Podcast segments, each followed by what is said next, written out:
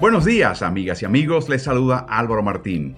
Bienvenidos a El Madrugador de la NFL, el podcast periódico de Ritmo NFL que te cuenta, mientras despiertas y desayunas o vas camino al trabajo, todo lo que está sucediendo en la temporada 2021 de la NFL. Cada mañana después de una jornada de liga, me encuentras bien temprano en tu plataforma de podcast favorita, analizando todo lo que esté sucediendo en la liga Recuerda, lo puedes hallar bajo el nombre de Ritmo NFL.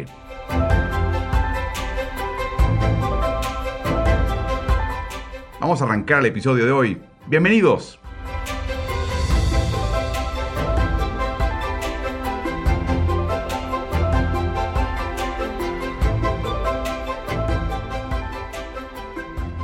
Buenos días y bienvenidos al podcast de Ritmo NFL. Les saluda Álvaro Martín. Anoche San Francisco se desquitó. ¿Y de qué manera? Un quinto triunfo consecutivo contra su rival de división Rams, que entró con marca de 7 y 2, mientras que San Francisco viene con marca de 3 y 5. San Francisco también venía de una derrota, cosa que los tenía muy trastornados. Y cuando tienes un día más para pensarlo y se te enfrentas a un rival de división al cual ya has vencido en cuatro ocasiones consecutivas, incluyendo anoche la quinta, pues tienes elementos para crecerte y para verdaderamente ser eh, un equipo distinto, una cara distinta a lo que has mostrado hasta ahora. ¿Dónde empezar? Por el principio. Eh, un pase de largo, eso lo haremos con mayor detenimiento en unos minutos, pero un pase de capricho para Odell Beckham de parte de Matthew Stafford profundo, el equivalente de un despeje. Doble cobertura y el pase es interceptado por Jimmy Ward. Y eso abre paso a una serie de 93 yardas, 18 jugadas y 11 minutos de duración.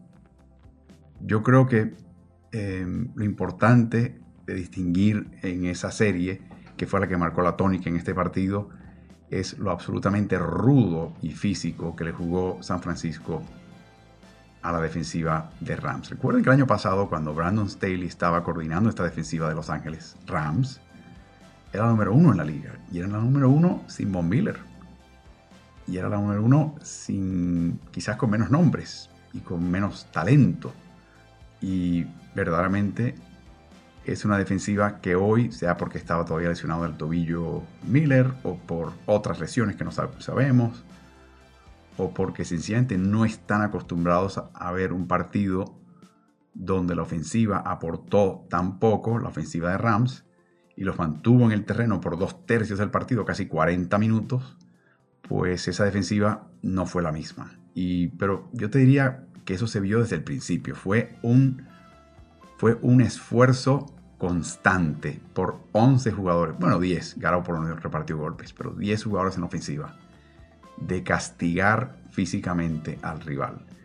Y para eso Kyle Shanahan tiene una especialidad, que es fichar a jugadores como Divo Samuels, y como Brandon Ayuk, que son del mismo porte, supuestamente receptores, pero en realidad tienen el cuerpo de un corredor con la velocidad del receptor. No son exactamente tan rápidos como Cheetah allá en Kansas City, eh, Tyreek Hill, pero se acercan. Y, y con eso basta en la NFL.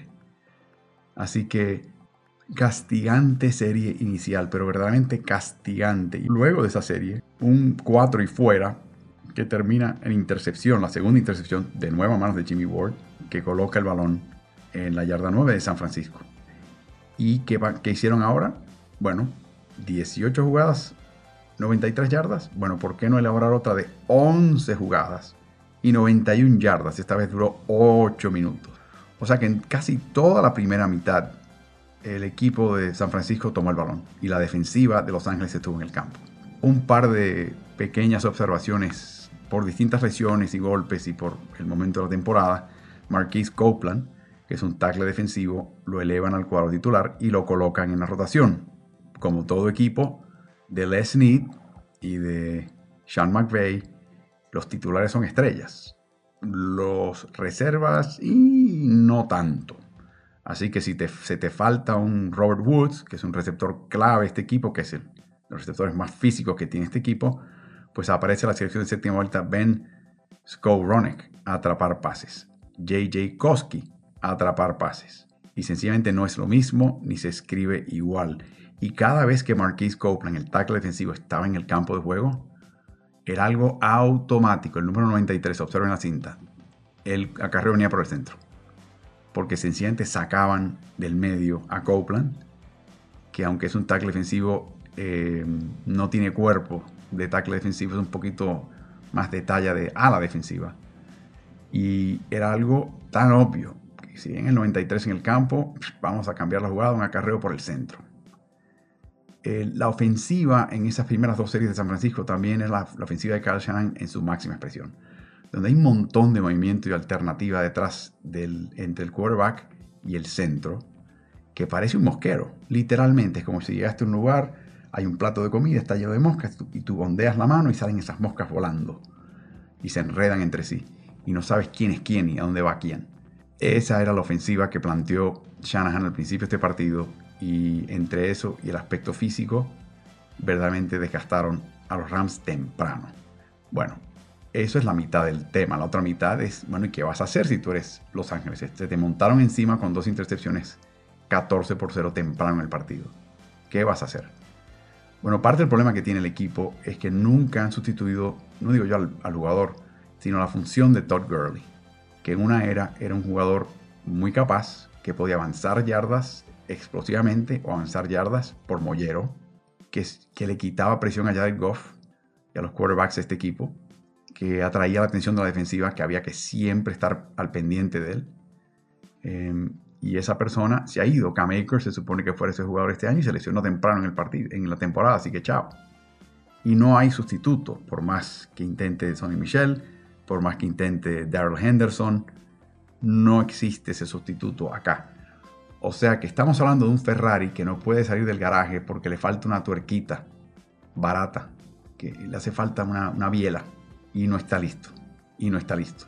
Entonces, uno pensaría que cuando pierden por 14 puntos y ya pueden prescindir del juego terrestre, que Los Ángeles estaría en su máxima expresión, pero ahí es donde extrañan a Woods y su gran coordinación con eh, Cooper Cup. Y ahí es donde viene el elemento de sorpresa de, o del Beckham de no saber exactamente lo que está haciendo en el campo. Eh, tres días de práctica, improvisación.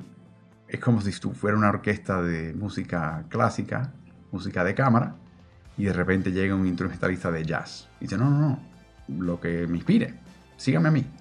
Eh, eso va a tomar tiempo para, para enlazarlo y atarlo al esquema del equipo. Y esta noche, esta noche de noche, no fue el momento. El costado derecho, la línea de Los Ángeles, eh, está haciendo agua. Austin eh, Corbett y Rob Havenstein no están para lo que se espera de ellos. Y si no tienes el juego del play action, porque no hay por qué correr, no hay que por qué temer un acarreo, pues entonces hay que desprenderse. Y no tienen ese jugador. Cooper Cup lo puede hacer en espacio chico, pero hace falta que de nuevo diseñes toda una coordinación de rutas para que la defensiva contraria esté distraída, ocupada en otro lugar y le des espacio a Cooper Cup. Muy difícil cuando no tienes esos elementos y cuando tienes a Ben Skowronek y a JJ Koski atrapando pases. Así que una verdadera, absoluta paliza. Primer partido que gana San Francisco después de ocho derrotas consecutivas en su estadio. Es el primero que ganan en 393 días. Increíble quinta victoria consecutiva contra Los Ángeles Rams. De hecho, la última que ganaron en casa fue contra Los Ángeles Rams. Creo que fue en la semana 5 del año pasado. Así que es interesantísimo ver esto. Son rivales de división, obviamente eso se puede dar, pero como un equipo se crece y le da confianza el jugar con el otro. Durante la transmisión, en varias ocasiones, etiquetaron a Jimmy Garoppolo, inclusive en la entrevista post partido, como que administraste bien el juego. Administraste bien el juego. Como diciendo, mientras menos responsabilidad te den y más te ayuden tus compañeros, mejor te va a ti y a tu equipo. Tú lo que eres es un quarterback que hace falta que todo esté perfecto para tú poder ganar. Y eso es cierto. Pero eso también esconde a un quarterback que conoce este esquema, que evita perder balones, que anoche evitó ser capturado en un par de ocasiones de forma udiniescas eh, yo creo que le están restando mucho mérito a Garoppolo. No, tampoco quiero yo ensalzarlo y mandarlo a Canton, Ohio, al Salón de la Fama, pero creo que de la misma manera que a veces se, etiquetaban quarterbacks, ciertos quarterbacks, eh, le están dando una etiqueta a él que creo que es injusta. No es ese tipo de quarterback. Quizás no sea una estrella, quizás no sea el quarterback que pueda hacer que un equipo malo gane, pero eso de que básicamente el, e, equipo gana a, costa de él o pese a su contribución es la implicación y eso creo que está equivocado. Hablemos un poquito del Beckham porque hoy saco una nota a Mike Sand en The Athletic interesante acerca de él y cómo ha caído su, eh, rendimiento y su figura y su estrella, ¿no? En marzo del 2018, cuando ya se les llenó hasta la coronilla a los Giants de todo lo que estaba haciendo y deshaciendo del Beckham Jr., que recuerden, llegó a pelearse con Eli Manning en un momento, los Rams estuvieron interesados y era el, destino de Beckham que todo el mundo mencionaba en las noticias. Eh, recuerden que en esa entretemporada se habían unido Akib Talib, Marcus Peters y Ndamukong Su. Todas contrataciones rimbombantes, ya Les y sean McVay haciendo las suyas, de traer estrellitas a Los Ángeles. Así que, ¿por qué no traer una estrellita que en ese momento era una figura? O del Beckham. Así que, pero aparentemente en esas pláticas de traspasos, Los Ángeles decidió incorporar a Brandon Cooks en un traspaso, recibiendo también de Nueva Inglaterra una cuarta, una selección de cuarta vuelta y le enviaron a los Patriots una selección de primera y de sexta.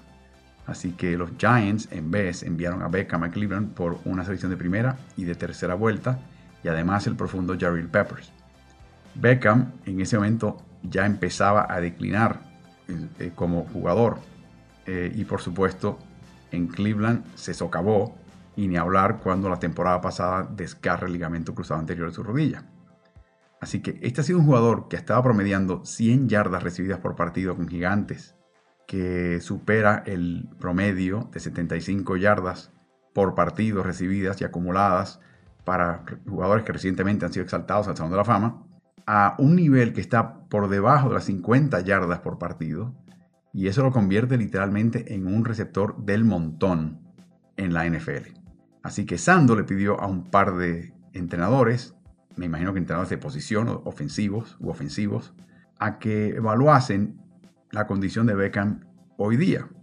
El primero dice que lo evalúo de la manera que evaluaría un receptor principal de un equipo o candidato a hacerlo. Así que yo creo que la vara la puso muy alta, ¿no? Dice que halló un jugador, en realidad, en la actualidad, que no se acerca a esa vara. Y habló de varias jugadas que él vio en el video que le, le hizo llegar a esa conclusión. Aquí vienen cosas bien interesantes de Beckham. Esto viene de un entrenador que se la pasa todo el día mirando video. O sea, que tiene un ojo bastante educado. Dice que cuando habían dos profundos, profundos, que eso es señal de que no van a permitir ningún pase largo y el quarterback ya empieza a no insistir en ello, Beckham dejó de correr con agresividad. O sea, se rindió. El otro comentario es que cuando tenía rutas internas y por ahí me lo odiaba un profundo, un, un linebacker, Beckham no cambiaba de velocidad.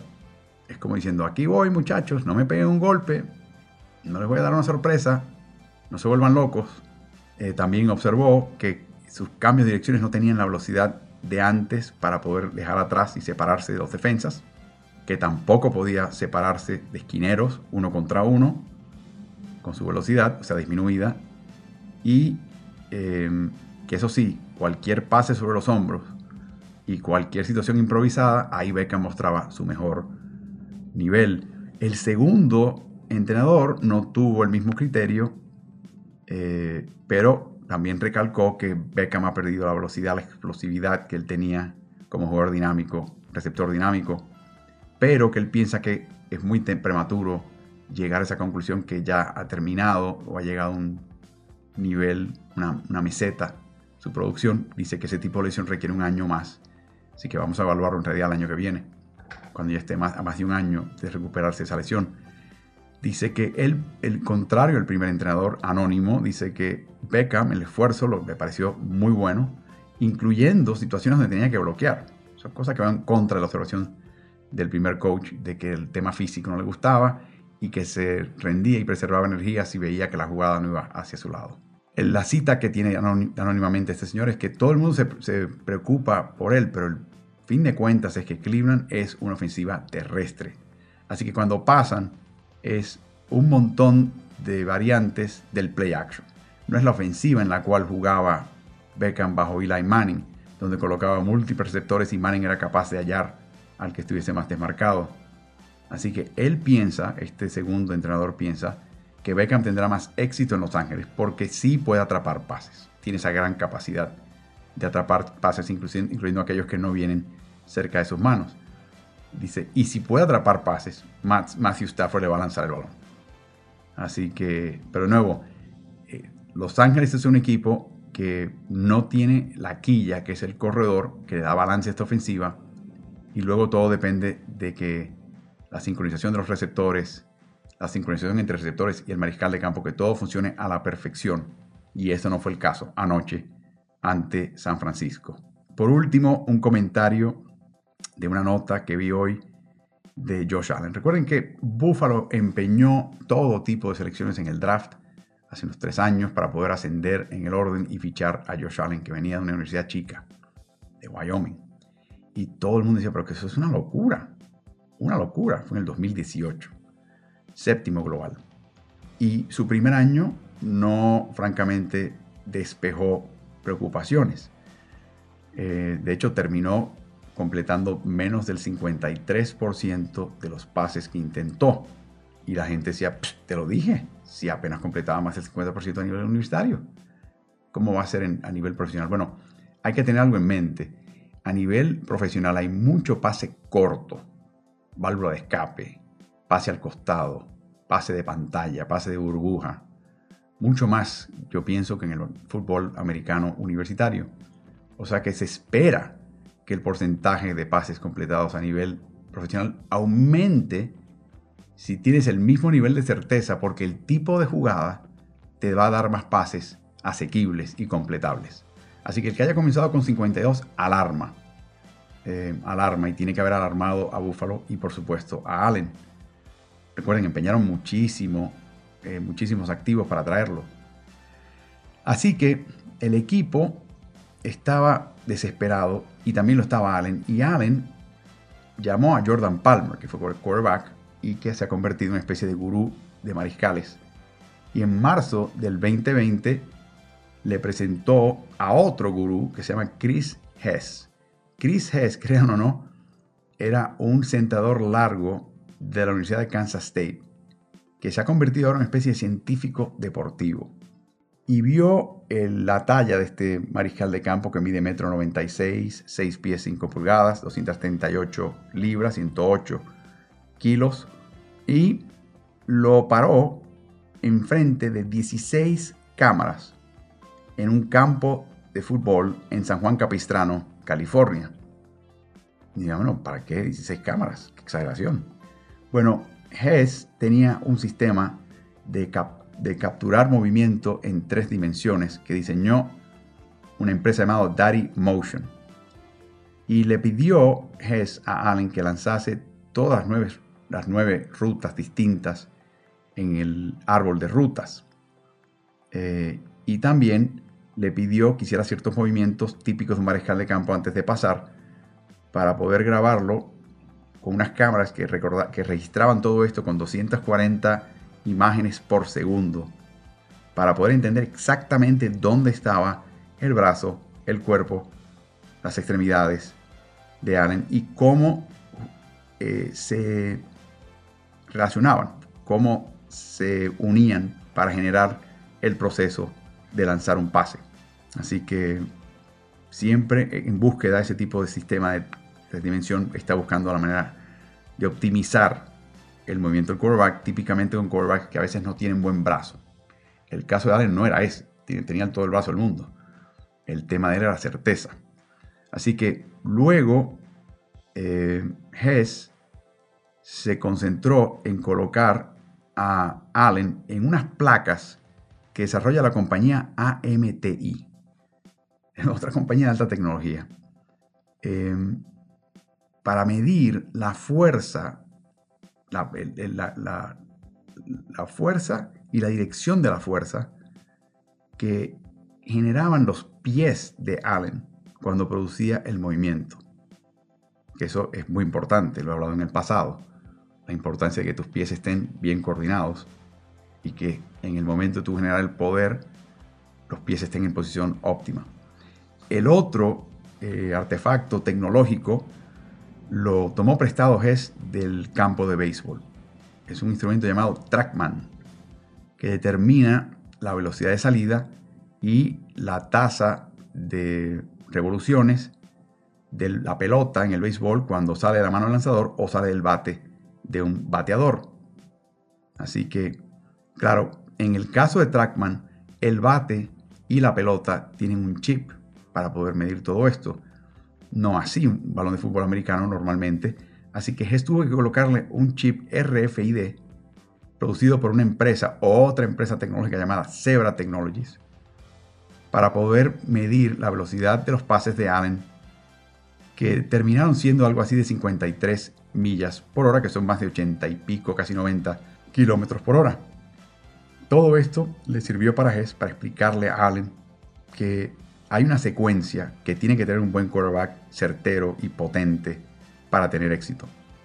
Primero, el pelvis tiene que rotar.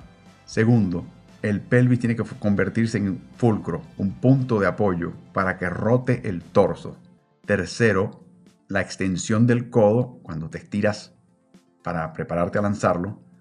Y la cuarta, y eso es algo que ha trabajado muchísimo Tom Brady y que tiene mucho que ver con la certeza de tus pases, es tu rotación del hombro interno. O sea, si eres diestro, es el hombro izquierdo.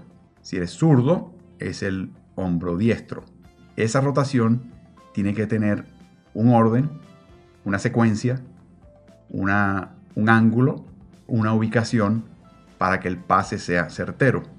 Dice, le dijo Hess en ese momento a Allen, si puedes lograr este orden, eh, no solamente tu brazo ya portentoso va a aumentar, pero también va a aumentar tu velocidad y tu certeza.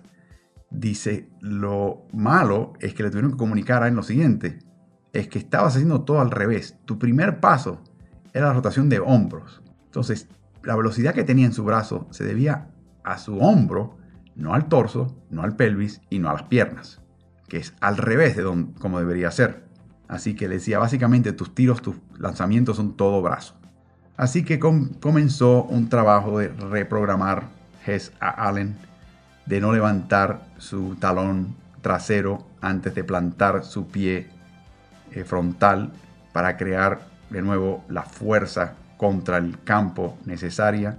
Y por supuesto trabajó con un kinesiólogo y un terapista físico para asegurarse que sus caderas, tobillos y gemelos y pantorrillas estuviesen en la forma óptima para poder lograr esta combinación de movimientos. Así que para el final, esto empezó en marzo, para el final de temporada 2020, su porcentaje de pases completados, que había sido el 58% casi 59%, en el 2019 aumentó al 69%.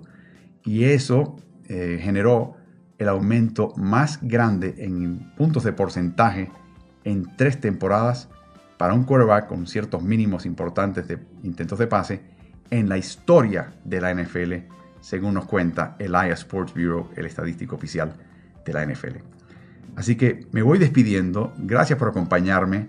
Recuerden que estaremos eh, esta semana con dudas acerca si tendremos el medio tiempo con Álvaro en el Instagram Live, en el intermedio del partido de Pittsburgh y Chargers, al igual que el podcast, porque estaré en Los Ángeles eh, transmitiendo ese partido para el equipo de Steelers en steelers.com diagonal español solamente por computadora. Así que espero que hayan disfrutado este, que tengan un lindo día y ya preparémonos para la semana 11 de la NFL.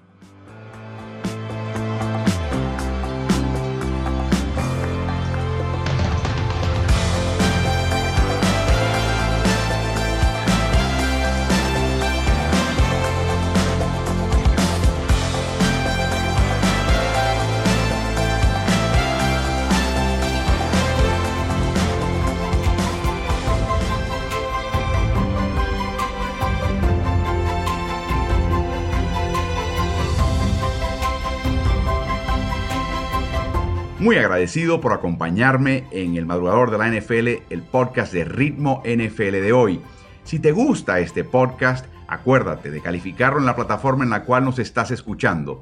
Quiero invitarte también a que sigas Ritmo NFL, no solamente en tu plataforma de podcast favorita, pero también en Facebook, en Instagram y Twitter, y a que veas mis videos en el canal de YouTube, el que vas a hallar bajo el nombre de Ritmo NBA-NFL. Así que suscríbete y te espero en el próximo episodio.